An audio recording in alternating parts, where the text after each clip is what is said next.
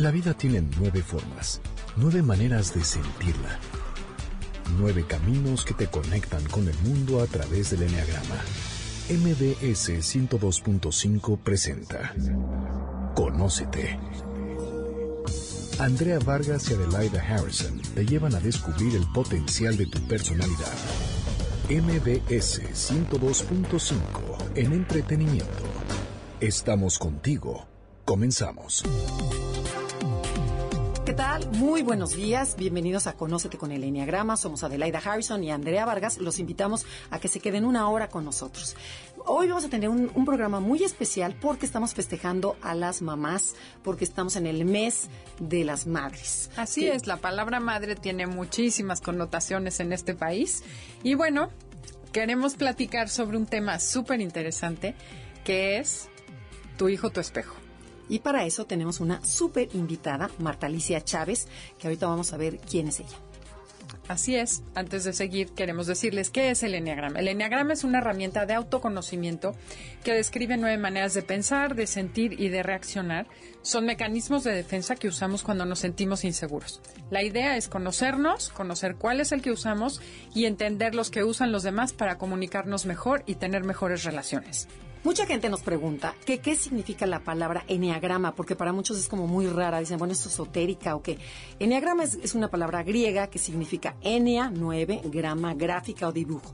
Imagínense un círculo en donde colocamos alrededor de este nueve personalidades, nueve estrategias para sobrevivir y para poder vivir en este mundo, para poder lidiar, para poder decidir, para poder enamorarnos, para poder ser diferentes nueve tipos de mamás. Y bueno, para todas esas personas que nos preguntan, de dónde salió el enneagrama, significa algo, tiene algo que ver con religión y demás, ya salió un libro que orgullosamente es mexicano, hecho por una investigadora nacional a nivel internacional sobre la historia del enneagrama.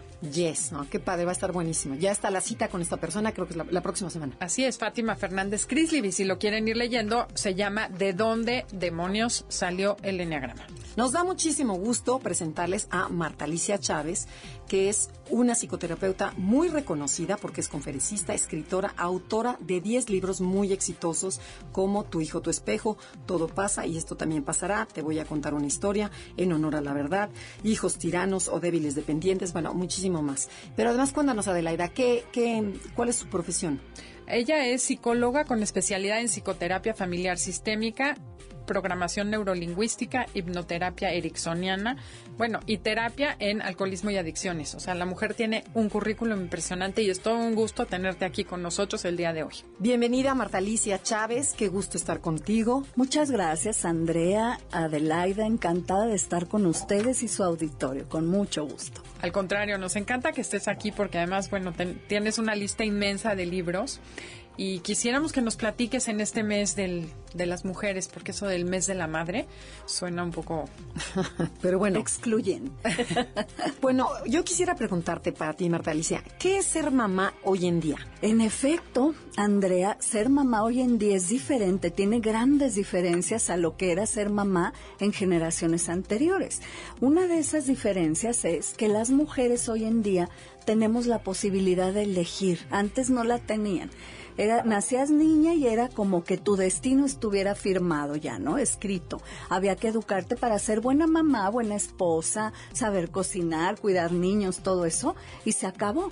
Pero hoy en día las mujeres tenemos un abanico de opciones que podemos estudiar o no, trabajar o no, quedarnos casadas toda la vida o no, tener los hijos que decidimos tener y entre otras mil cosas más que podemos elegir.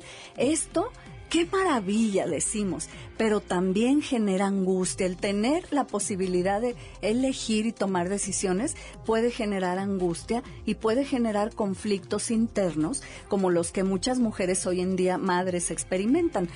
El conflicto entre lo que quiero y lo que debo. Y a ver, a ver, tantito, te voy a, te voy a detener. ¿Qué tanto este debo y quiero se debe a la cultura? O sea, claro, a la cultura se debe a la mexicana. Cultura. Porque a lo mejor si nos encontramos en Dinamarca o en Suecia, no, lo experimentan. Okay. O lo experimentan de otra manera, u otros conflictos. O sea, no se refiere al género femenino o se refiere nada más a México. A la parte latina. a las mujeres latinas sobre todo y muchas mujeres sajonas también lo experimentan porque su situación así se da, ¿no? Pero es mucho más intenso, como tú lo dices, debido a la cultura latina que nos lleva, que eh, traemos pero metidísimo en el inconsciente colectivo femenino, el que todos los demás son primero, el que tenemos que atender a los hijos, al esposo, a la hermana, a todo mundo, el que es egoísta pensar en tus sueños o en tus necesidades y que una buena mujer es aquella entregada, olvidada de sí misma, etcétera, ¿no? Tenemos ese cliché súper metido por todos lados, incrustado en nuestro ADN. Oye, y además ese cliché lo transmiten las mujeres, ¿eh? Las mismas Por si acaso alguien se siente, ay, pobre de mí, me tocó ser mujer, pues las mujeres somos las que educamos niños machistas. Exactamente, y niñas machistas. sometidas. Así es. Todavía hay muchísimas mamás que le dicen a, la- a las hijas atiende a tu hermano o las niñas sí lavan los trastes y los niños no se levantan y adiós, ¿verdad? No, bueno, o sea- Todavía existe esto. Entonces, eh, este, eh, la idea del conflicto interno en lo que, entre lo que quiero y lo que debo, bueno, muchísimas mujeres lo experimentan como egoísmo, el hecho de hacer cosas para sí mismas. Eh, si bien es cierto que hay etapas para todo y momentos para todo, si tienes un bebé, niños chiquitos, pues ojalá tu prioridad sea estar con ellos y cuidarlos. A veces no se puede porque el padre se fue, ya hablaremos de eso más adelante, pero eh, ¿qué nos lleva a este conflicto? A generar culpa. Y la culpa es muy mala consejera, porque como se siente tan feo, inconscientemente vamos a buscar formas de compensarla, de lavarla, digamos. Pero, ¿y tú crees que sí sientan culpa las chavas de ahora? Sí. Porque yo veo que muchísimas jóvenes, o sea, de 25, 30 años, se van a trabajar y con la mano en la cintura dejan al bebé con la muchacha en la en la en, el- Guardería. en la guardería, La guardería, y no hay ningún pro, o no quieren tener hijos, que también es También, otra. o es sea, con tal de este, o no me quiero casar, si nos vamos todavía más atrás. O sea, va empieza con con no casarme, después con no tener hijos y primero soy yo. Ajá. Y también el papel de la mujer sí es muy difícil, ¿no? Yo la veo como, como una mujer que está, eh, ¿cómo le llamas? Un, ma- un. Malabarismo, En donde ocúpate del esposo, ocúpate de la casa, ocúpate de los niños y además lo mío, porque que- sí queremos dedicarnos a nosotros mismos, queremos desarrollarnos. Sin embargo, sí la vida te implica como mujer tener otros papeles. Claro que sí.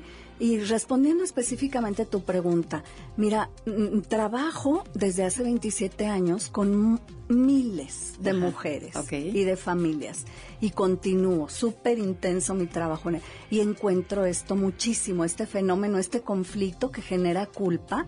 Lo dejan en la guardería tal y tal, pero, Pero se van sí hay con la culpa. culpa. Ah. Y la culpa, repito, no es muy buena, nada de buena consejera.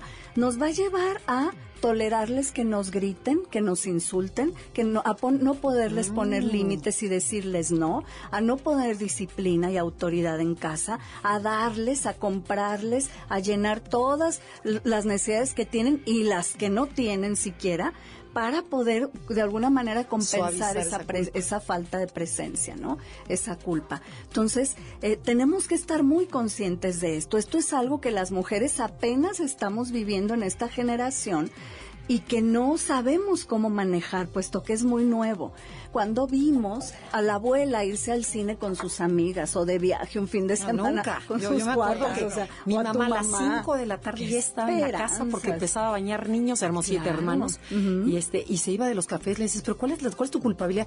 No, no, no, no, es que tu papá va a llegar, es que yo tengo que estar en la casa. O sea, no, no había eso. ¿no? No y ahora, cuando y ahora se nos pasa la mano. O sea, a muchas se nos pasa la mano, exactamente. Entonces, ese es uno de los factores que ser mamá hoy en día implica, ¿no?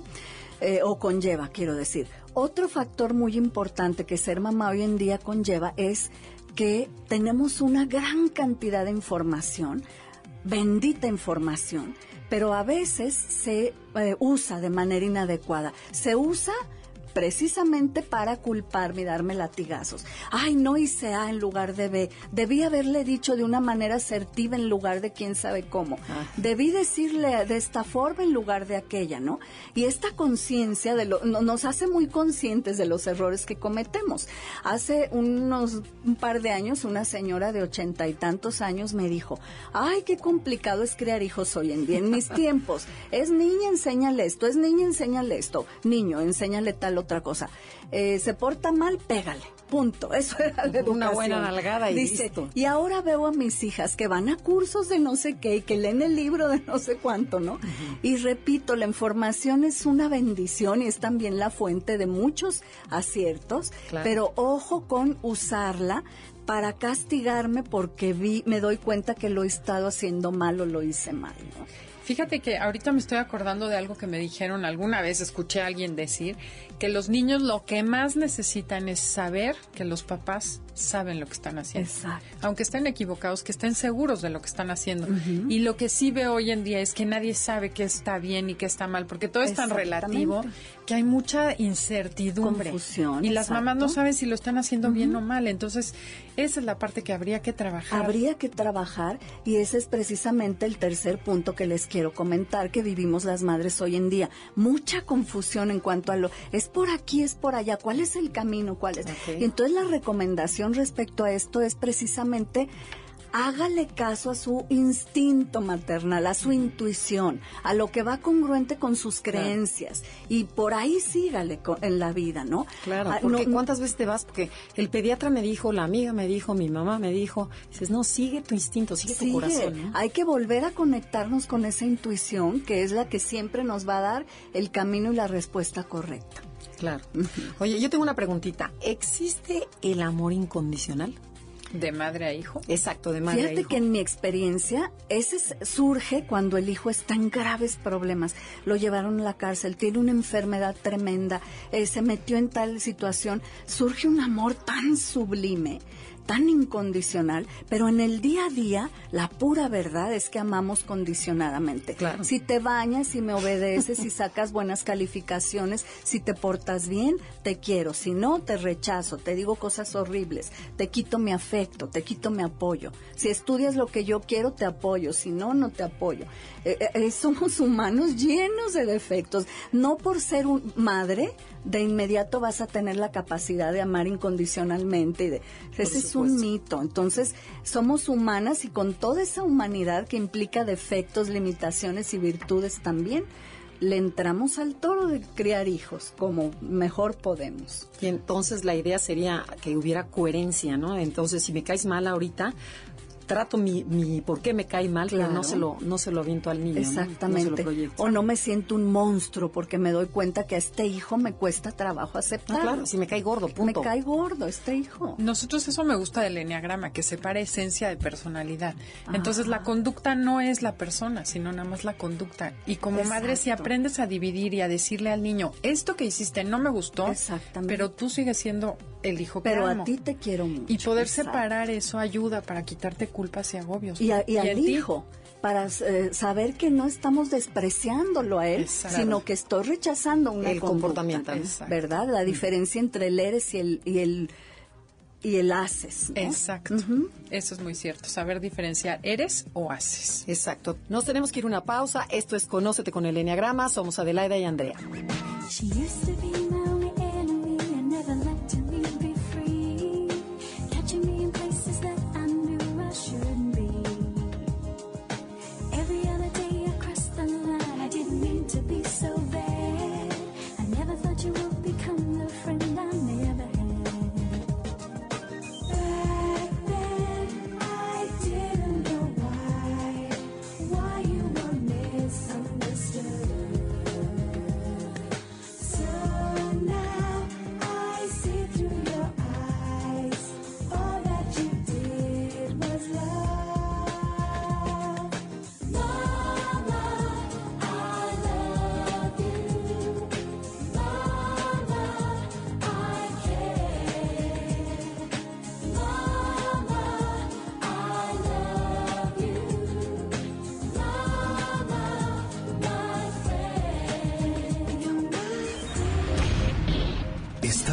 escuchando el podcast de Conócete con el Enneagrama.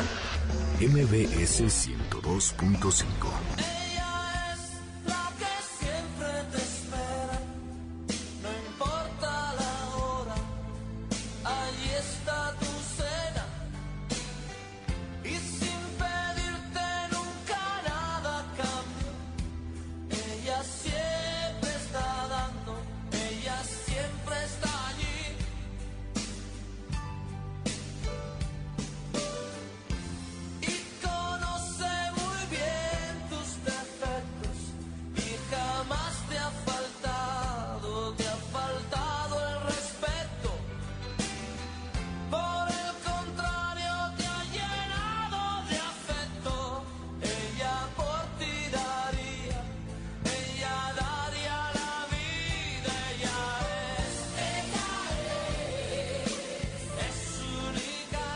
Estamos de regreso en Conócete con el Enneagrama y tenemos a Marta Alicia Chávez el día de hoy con nosotros.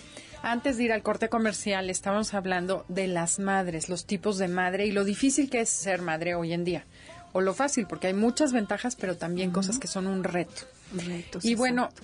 yo comentaba antes de entrar al aire que leí tu libro, Tu hijo, tu espejo, hace cuando salió hace 15, 15 años, años. que fue tu primer El próximo libro. año cumple ca- 15. Ya va a ser quinceañero. Sí, va a ser 15. Y bueno, realmente a mí me impacta porque hoy en día empiezo a entender qué quiere decir eso, así como todo lo que ves en los demás que te choca, te checa, porque así eres tú.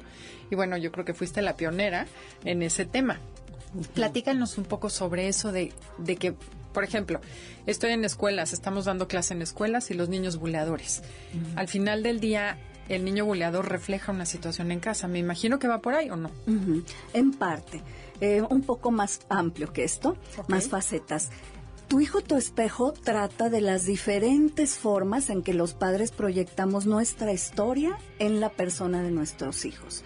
Y esto es totalmente inconsciente y siempre está detrás de los conflictos con ellos. Este hijo que me choca, que no puedo con él, que me saca canas verdes, este otro que lo quiero convencer de que haga, de que no haga, este que me encanta todo y me llevo súper bien, tiene que ver con mi historia. Todo lo que me sucede con los hijos tiene que ver con mi propia historia. Por eh, poner algunos ejemplos concretos. Eh, un capítulo que llamo Haz- eh, mm, Cambia tú lo que yo no puedo cambiar, por ejemplo, ¿no? Yo no puedo cambiar cosas en mí o con o a mi pareja, entonces si lo veo en ese hijo, en un hijo mío, voy a tratar por todos los medios de cambiarlo. Un ejemplo, una pareja, tienen a una hija de nueve años sumamente pasiva, introvertida. ¿Quién dijo que está mal ser así? Es un tipo de temperamento diferente a los acelerados, activos, todo está bien, ¿no? Esta niña es de ese tipo. La mamá está todo el tiempo presionándola que sea más sociable, que hable, que tome la iniciativa de la socialización, etcétera, y a la niña la tiene abrumadísima con esta presión. Al cuestionar a la mamá por qué, bueno, estamos eh, eh, empezamos a explorar qué le movía. Decía, es que me choca verla chiquita, así decía la mamá, chiquita. Le digo, ¿sabes lo ofensivo que es llamarle a un hijo chiquito? O sea, es mejor mátala, ¿no? Casi, casi. En fin, el- la, la historia es, para no hacerlo largo, que el papá es exactamente como la hija, la señora súper sociable, súper proactiva, el marido pasivo, no le gusta salir, le gusta estar en casa oyendo música, también pasivo en cuanto a tomar decisiones para resolver problemas, pero hacen muy buena combinación porque la esposa no podría vivir con alguien más controlador, ¿no? Ella le gusta controlar. Al dar, como no puede cambiar al marido, entonces pre- ve esa misma temperamento en la hija y la quiere cambiar a ella. Ok, ¿sí? pero entonces la niña es proyección del papá. O sea, la niña es bueno, eh, viene siendo igual al papá, pero no, a ver, ¿dónde está la proyección? la proyección, ahí voy a la proyección. Entonces, quiero cambiarte a ti porque no te puedo cambiar al papá. ¿Dónde está la proyección? La señora tiene envidia porque ella vive en una autoexigencia y en un acelere que la tiene estresada completamente. Le voy a poner palabras, algo que es una dinámica inconsciente para darme a entender. Tú puedes ah, tomarte la vida con calma, yo no sé hacerlo. ¿Ve? Ahí está la proyección. Entonces le tiene envidia a su hija. Pero a ver, y no Por eso también que- dices, bueno, critica. yo una personalidad a lo mejor tres en el enneagrama, en donde salgo, conozco, ah, me abro al mundo y veo que mi hija no ha desarrollado esa autoestima, entonces yo quisiera desarrollársela, pero, pero, Pero la niña tiene autoestima. ¿Quién dice que tener autoestima solamente lo- le Claro. toca a quienes van al mundo y no sé qué? Eso sí, ¿no? totalmente. Bueno, Entonces, es una forma de ser, simplemente que ella no tolera porque le choca en su marido, porque le choca, le, le mueve el hecho de que ella no sabe vivir la vida con calma. entonces se, rep- se repite otra vez tanto en el marido como en la hija. Exactamente. Esa parte. Le están haciendo ver y moviendo su incapacidad para tomarse la vida con calma, para, eh, repito, porque ella maneja una autoexigencia espantosa, ¿sí?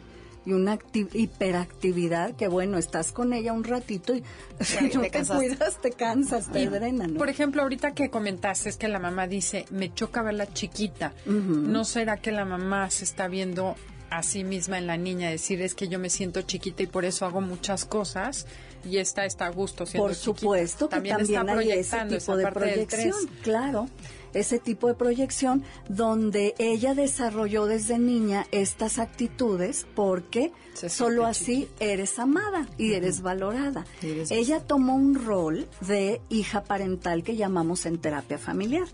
El hijo parental es el que, como tiene papás débiles que no pueden con el rol, o enfermos, o no hay uno de ellos, inconscientemente el hijo, un hijo toma el rol de papá de sus propios padres, de sus propios hermanos y de, de sustituto de pareja. Entonces, ella nunca tuvo la oportunidad de niña de no hacer nada, de que alguien la cuide a De ella. ser niña, de De, ser niña, de que alguien la proteja, le haga, haga las cosas por ella. Siempre fue cuidar a los hermanos, cuidar a la mamá, regañar a la mamá de que no, está- no lo dejes ir, mira mi hermano, regáñalo, dile. O sea, es un- una carga pesadísima la del hijo parental, ¿no?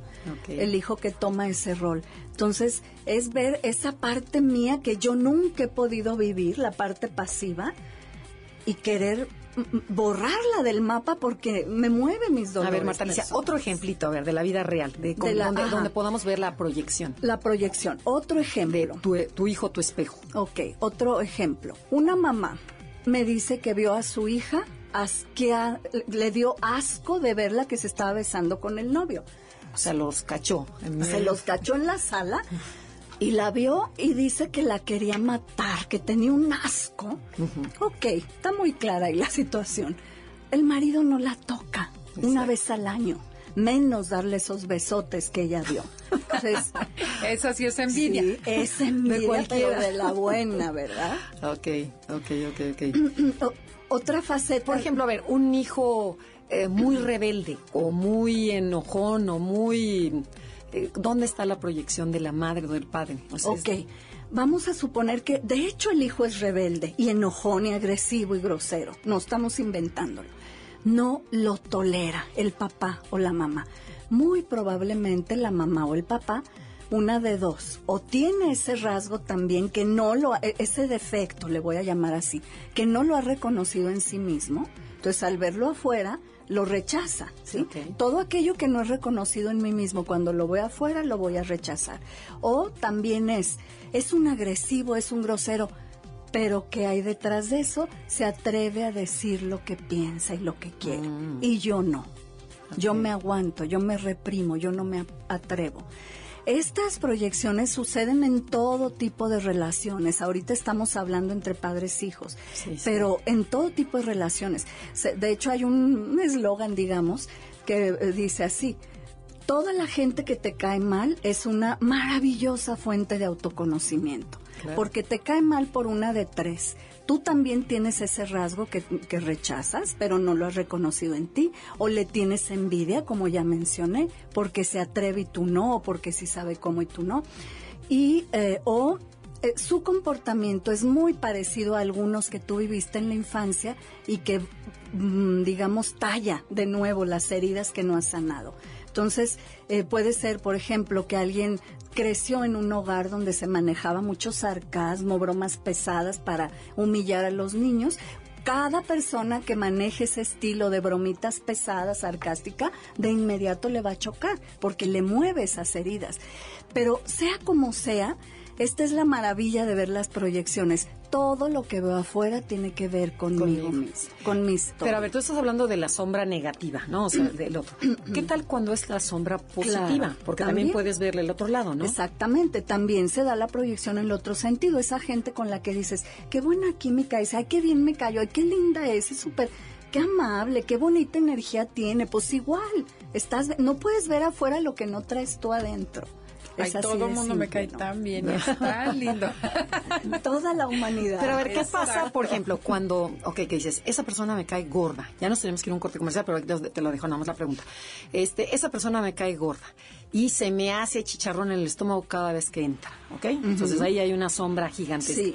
Pero lo mismo le pasa a Adelaida y lo mismo le pasa a Marta Alicia con esta persona. ¿Hay sombra, sí o no? No contestes. Vamos a un volvemos corte comercial. Esto es Conócete con el Enneagrama. Visítenos en nuestras páginas. Es Facebook Enneagrama Conócete, Twitter arroba Conócete MBS o www.enneagramaconócete.com. She She was so young with such innocent eyes. She always dreamt of a fairy tale life. And all the things that your money can't buy. And she thought that he was a wonderful guy. Then suddenly things seemed to change. It was the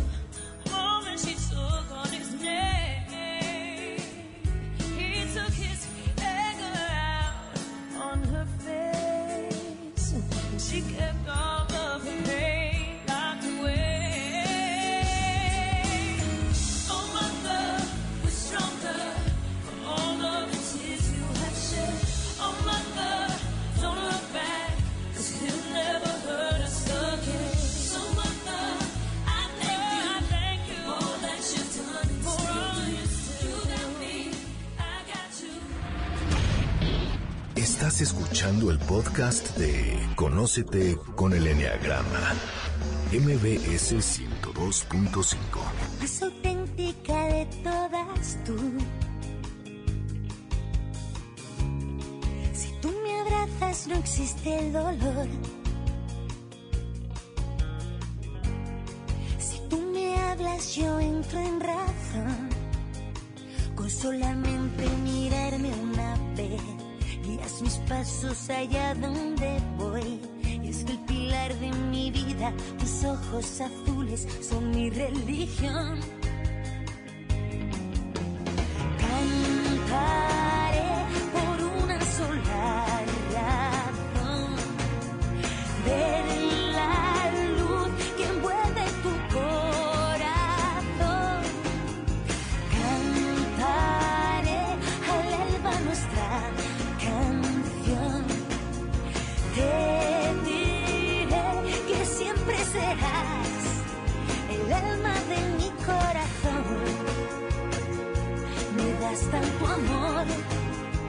Estamos de regreso en Conócete con el Enneagrama y Andrea tenía una pregunta para ti, Martelicia. Sí, se quedó en el aire la pregunta. Se quedó en el aire de cuándo es proyección y cuándo no. Proyección es cuando a mí me molesta algo y está afuera, es porque yo lo tengo. Pero si a todo mundo nos molesta, ¿viene siendo proyección o no?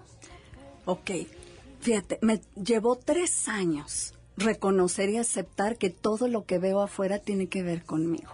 También me negaba, no, hay cosas que no son, en fin, me puedo sí. observar. Esa persona, de hecho, sí puede que sea una sangrona, tranza, desgraciada, hija de lo que tú quieras. Pero como a ti, tú vives eso, lo vive diferente Andrea y lo vivo yo. A lo mejor a ti te tuerce el hígado y te quita el sueño y tienes tres días pensando en ella y Andrea nomás dice, ay, qué persona tan desagradable y se le olvidó y a lo mejor yo me pongo peor que tú, ¿sí? Entonces, siempre te recomiendo que voltees a ver por qué me, cae, cae tan mal ¿Qué tengo yo de ella? no? o que no tengo, que, le- que ella sí. Y no se vayan con la finta de no, es súper impuntual. No, yo no le tengo envidia. ¿Cómo le voy a tener envidia? Yo no quiero ser impuntual. ¿Qué hay detrás de el hecho de que sea impuntual? Que se sabe tomar la vida con calma y yo no. Que sí me Sí, explico. como que no O sea, quedarnos en, la- en la sola preguntita, sino vete para atrás. ¿no? Vete para atrás. ¿Qué hay detrás de eso? ¿No? ¿Qué hay más en el fondo? Al final muy del día, la invitación es a que preguntes y te conozcas para saber qué es lo que te motiva y no te quedes muy cómodo viendo, ah, bueno, como le cae gordo a todos, yo estoy bien y lo único que haces es buscar compadres que estén igual de mal que tú para estar cómodamente acomodados Y ahí. dices, ¿por qué me causa eso? no? Y Exacto. ¿por qué me mueve ¿Será que ella sí se da persona? permiso? ¿Será que ella se siente muy segura? ¿Será que tal? Exactamente. Sí, les voy a contar un caso que acabamos de A tener ver. un mail que recibimos, mandamos una información de un curso y una persona que espero no sienta ofendida, pero quiero comentarlo porque eh, nos escribió y nos dijo, a mí ya ni me manden información para conocerme, no me interesa porque salir a la calle con puro inconsciente, si no lo va a tomar todo mundo, ¿para qué yo me conozco y trabajo en mí? Porque es incomodísimo que uno que ya trabajó en sí mismo sale a la calle y se topa con pura gente inconsciente. Mejor pertenezco a la, a la bola, ¿no? A la bola de inconscientes. Bueno, Bueno, muy ¿qué válido. sucede ahí? ok, fíjate, vivir así qué difícil, ¿no? Como esperando que el mundo cambie para yo también cambiar. sin duda, si esta persona trabaja en sí misma, le va a afectar menos el Claro. hecho de andar rodeado de inconscientes. Y ahí hay un grado de soberbia. Yo consciente, tú inconsciente. Yo estoy mejor que tú porque sé esto, porque entiendo de esto, ¿no? Claro, pero no me lo tomo tan a pecho porque Sí, yo ya dices, claro. bueno, la persona soy y yo. llegas a entender que cada quien está viviendo lo que quiere y lo que le toca, Toca y vivir. todo está bien. ¿Quién dice que eso está mal y yo bien? no? Entonces, finalmente, lo único que me tengo que preocupar es de por qué a mí me molesta que los demás no hagan lo que yo hago. Exactamente. En Ok. ese caso, sí. Ujú, Sí, muy bien. bueno, ese es el consejo que le damos con mucho cariño a nuestro radio escucha. Claro. Oye, vamos a ver otros títulos, porque hay Sí, unos hay títulos unos que buenísimos. me. El, El, de, por ejemplo, el que dices aquí, hijos invisibles, hijos gordos, hijos parentales, que ya mencionaste un poquito. ¿Qué son eso de hijos invisibles? Muy bien. En mi libro Hijos Invisibles es producto, bueno, como todos, de años de trabajo en psicoterapia. Eh, le llamo hijo invisible a estos hijos, a estas personas que se sienten, y literal así lo expresan, fuera de desintegrados. Donde llegan se sienten desintegrados, no pertenecen, desintegrados del mundo, de la raza humana. Nueve. incluso. O cinco, ¿no? Cinco o cinco cuatro. Es o de sea, la personalidad Es que desde el enneagrama están hablando de- ah, claro, hay, una- sí. hay varias personalidades Sí, que se son sienten hijos- se sienten- hijos invisibles. bueno, ese es el 4 o 5 dijiste, el cinco. Nueve y cinco. en el Nueve, cinco y un, uno que otro cuatro, cuatro. Se nos Ajá, mete por ahí. ok, perfecto, interesantísimo. Bueno, ¿por qué un hijo se vuelve invisible, un ser humano? Se gesta desde la más tierna infancia, la indiferencia de los padres. Esa es la frase que puede englobar en la causa de volver a un hijo invisible. ¿Y qué es la indiferencia de los padres? No ir a nada de las cosas de la escuela, de los festivales, no checar sus calificaciones, no cumplir las promesas que hacemos. Te llevo el sábado, te lo compro tal día, no, llego a tal hora, no cumplimos. Dejarlos mucho tiempo esperando en la escuela, ya se fueron todos y la criatura ahí no llegan por ella. Tener preferencia sobre otros hijos. A esta sí le hice fiesta de 15 años y me gasté un dineral. A esta una fotito ahí nomás o nada. Ese tipo de cosas llevan a que un hijo sienta este mensaje. Para mí no hay. Yo no merezco Qué doloroso. muy doloroso. Ser invisible es una de las situaciones más dolorosas para un ser humano, tanto que el niño invisible, de una manera inconsciente, por compensación, va a tender a suplirlo, a compensar esa invisibilidad. De, básicamente de tres formas. Convertirse en héroe, como le llamo yo a esto, convertirse en sociópata o quedarse invisible. Convertirse en héroe, ¿qué significa? Triunfar, volverse exitoso, reconocido y dijeras, bueno, pues eso está bien, ¿no? Ser invisible porque te convierte en alguien exitoso, etcétera. Pero hay en el corazón un hoyo que no se llena con Una nada. enorme, ¿no? Siempre falta algo, siempre es la sensación de no es suficiente, debía ser más. eh, este, no importa que sean los más ricos, famosos, reconocidos, siempre está ese agujero en el corazón de que no, no se llena con nada. Y eso es- es un sufrimiento para la persona. La, eh, la estrategia de convertirse en sociópata, bueno, un sociópata hay que diferenciarlo con un psicópata, que en el psicópata hay elementos de anormalidades en el cerebro, de desequilibrios químicos, etcétera. El sociópata es todo aquel que de alguna manera fastidia la vida de los demás. Y hay delincuentes muy intensos y otros más leves, ¿no? O puede ser sociópata una persona que no es delincuente, pero que nomás está usando y viendo a ver cómo le saca provecho a la gente y a todo. Entonces, eh, un sociópata, la manera en que se vuelve invisible ante el mundo es poniendo ese sello de aquí estoy, pero a través de molestar, a través de herir, a O sea, través llamando de la atención llamar la atención, aquí estoy, ¿no? Es su- eh, la forma. Y hay quienes se quedan invisibles toda la vida, en el lado gris de la vida. Nunca acaban de tomar su lugar en la tierra, en el mundo, o en su familia, en su trabajo. Seguro les ha tocado que a veces en una empresa se dice, oye, ¿fue fulanito a la posada? ¿Estuvo fulana en la ¿Quién junta? sabe? Ay, Y no nadie sé, sabe. no me fijé. Sí. No, es No, tristísimo. no se notan estas personas, ¿no? Aprendieron a sobrevivir siendo invisibles. Exactamente. Nosotros desde el Enneagrama le llamamos a la personalidad 5. Es tan doloroso ese rechazo de los padres que mejor me voy a mi cabeza. Y pueden ser gente muy científica, intelectual, que me dedico a, a vivir aquí, arriba, y no sentir. Ajá. Y no sé cómo comportarme con el mundo porque me porque no sé, me, me duele tanto que prefiero vivir acá. Prefiero desconectar de lo emocional. Tenemos que ir a un corte comercial, estamos en Conócete y estamos platicando con Marta Alicia Chávez. Mother, do you think they'll drop the bomb?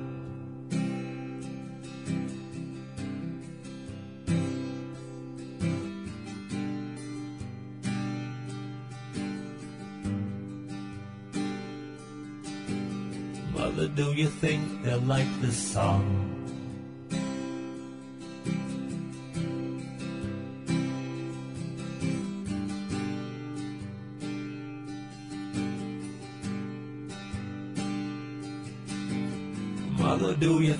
They'll try to break my balls?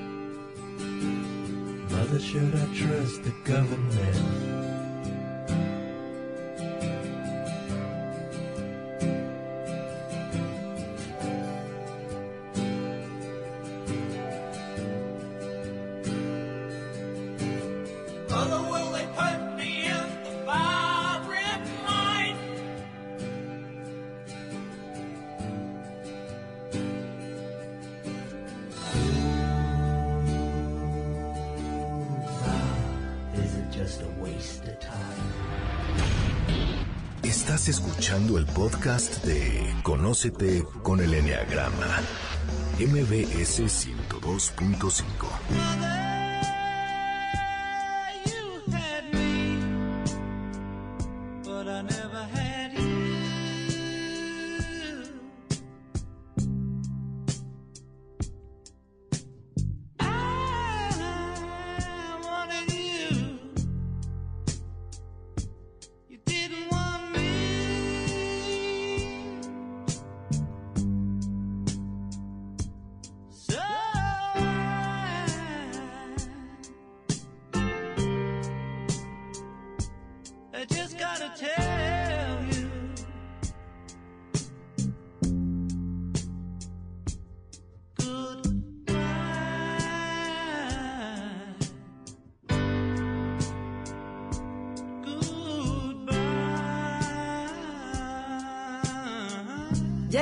regreso en Conócete con el Enneagrama y estamos con Marta Alicia Chávez hablando de Tu hijo, tu espejo. Eh, Marta Alicia, ¿qué propuestas nos puedes dar? O sea, como mamás, ¿qué podemos Sí. hacer viendo cómo está la relación con los hijos y lo difícil que es?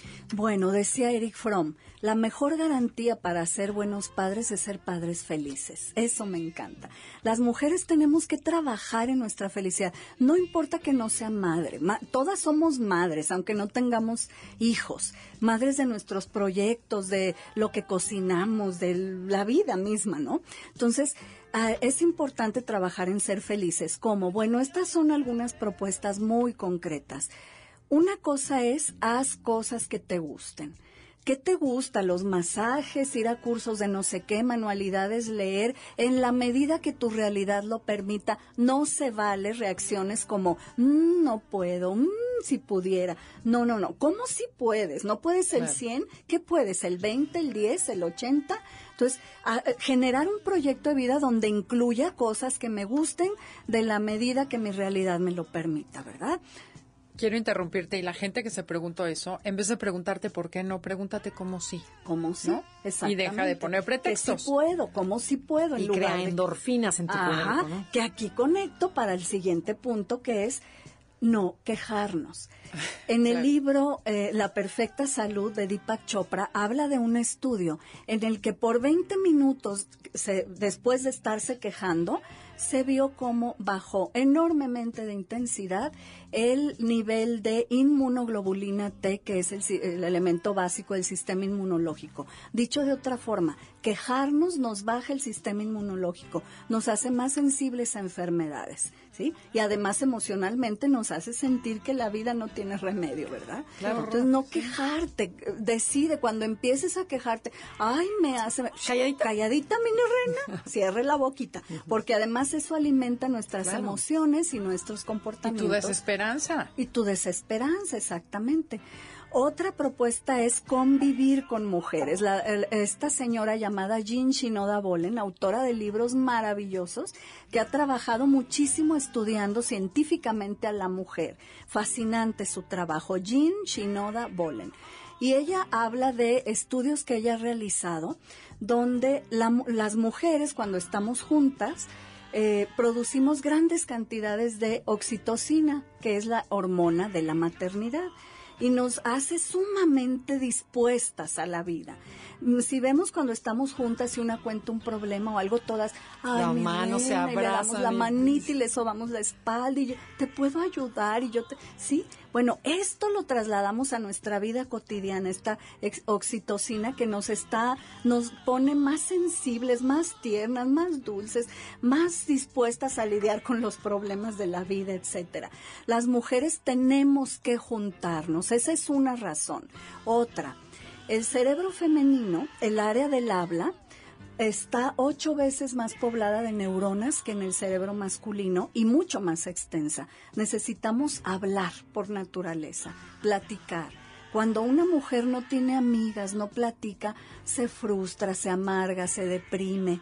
Necesitamos juntarnos a platicar. Esto es difícil para los señores. Me decía una pareja de pacientes, él me decía, Marta Alicia, seis horas tomando el café con sus amigas. Y yo para mis adentros hubieran Y sido no nueve, es si no tuviera que irse por los niños, ¿verdad? Entonces, tenemos que tener amigas. Esta es otra cuestión que nos hace felices a las mujeres. Yo la conozco con mis amigas como terapia silvestre. Ah, maravilloso. Juntarnos a qué? A platicar en el café. A leer, a rezar, a meditar, a estudiar algo, a leer libros, a lo que sea, pero tener círculos de mujeres en nuestra Oye, vida. perdón que te diga, pero a quejarte del marido y que la otra se queje y llegues a tu casa y digas, bueno, el mío es el menos peor. Claro, no, ya También ayuda. Ya que oíste a los demás. O el dices, no, peor bueno. a veces, no, oye, este le da, oye, este le da regalitos, el mío nada. ¿no? Pero acuérdense, no hay que quejarnos, acordémonos difícil de eso, eso. ¿eh? Sí, cerrar, porque hay una tendencia en cuanto empezamos de tenerlo. No dejar, porque no sirve además si resolviéramos, ¿verdad? El quejarnos. Otra es movernos. Hacer ejercicio está más que comprobado científicamente que al hacer ejercicio interno producimos endorfinas, que son como drogas naturales que nos dan gozo y placer, producimos dopamina que tiene las mismas funciones. Ah, bailar, ah, eh, salir a correr, ir al gimnasio, ¿qué le gusta? Ni siquiera se necesita dinero para esto. Prende el radio y baila en tu casa, ¿verdad? Exacto. Y mejor si es con otras mujeres. Oye, pues maravillosos consejos, Marta. Eh, vamos, sabemos que nos trajiste libros para regalar. ¿Cómo no? Con y ahorita gusto. vamos a ver qué inventamos Andrea y yo para que la gente se los gane. Perfecto. ¿Y dónde te encuentran? www.martaliciachavez.com. Ahí está Ahí muy está fácil. todo, hay mucho ahí que las va a Y enriquecer. tus la libros están en todas partes, En ¿verdad? todas partes. Bueno, a la 10 libros, felicidades. ¿eh? Muchas Porque gracias. de veras se ve que hay un esfuerzo y un tiempo dedicado a eso. Impresionante. Muchas cariño. felicidades. Muchas gracias. qué Pues mil lindas. gracias por Fue un gusto venido. estar con ustedes. Quedas ¿eh? invitadísima para otro programa Gracias, porque con Andrea. 10 libros, bueno, tenemos Uf, hay muchísimo tema de todo. qué hablar. Muy amables. Un abrazo a todo su auditorio. Muchísimas gracias, Marta Alicia. Y bueno, Andrea y yo pensamos en algo muy divertido para ganarse estos 10 libros. A ver, ¿qué te parece, Adelaida y Radio Escuchas? Si los que quieren, si están interesados en saber un poquito más de Marta Alicia, de sus 10 libros con diferentes temas, ¿eh? porque nos dejó uno de cada uno. Sí, qué La, la verdad, se vio muy espléndida. Si entran a Facebook, pero es muy importante primero que nos pongan like, así la palomita, para que además empiecen a recibir información de Enneagrama constantemente. Y ahí va a haber un bloque en donde diga tu hijo, tu espejo. ¿Qué, qué tal que pongamos una foto? ¿Y qué tienen que hacer ahí? Ahí lo que tienen que hacer es entrar a comentar esa foto y subir su historia. Una historia de cómo se ven reflejados en sus hijos. O sea, cómo me di cuenta de que yo so- mi, mi hijo es espejo mío en esto. Ajá, pero es de una forma negativa, o sea, ¿dónde, ¿dónde está esa parte negativa donde tu hijo es tu espejo y qué vas a hacer para solucionarlo? Porque no nada más, ay, sí, mi hijo es igual de regañón que yo, o no, no, no, no, eso no se vale. El chiste es que dices, bueno, ¿qué vas a hacer para que este niño pueda cambiar? Porque si tú cambias, el hijo va a cambiar. Así es, por favor, escriban sus historias, cuéntenos su vida. El programa es mucho mejor cuando ustedes nos comparten las historias y podemos nosotros enriquecer la vida de todos a través de ustedes. Bueno, les agradecemos mucho habernos escuchado el día de hoy. Creo que Marta Alicia tenemos que volverle a invitar cuando vuelva a México porque nos dejó muchos temas pendientes. Esto fue Conócete con el Enneagrama y los esperamos el sábado entrante a la misma hora.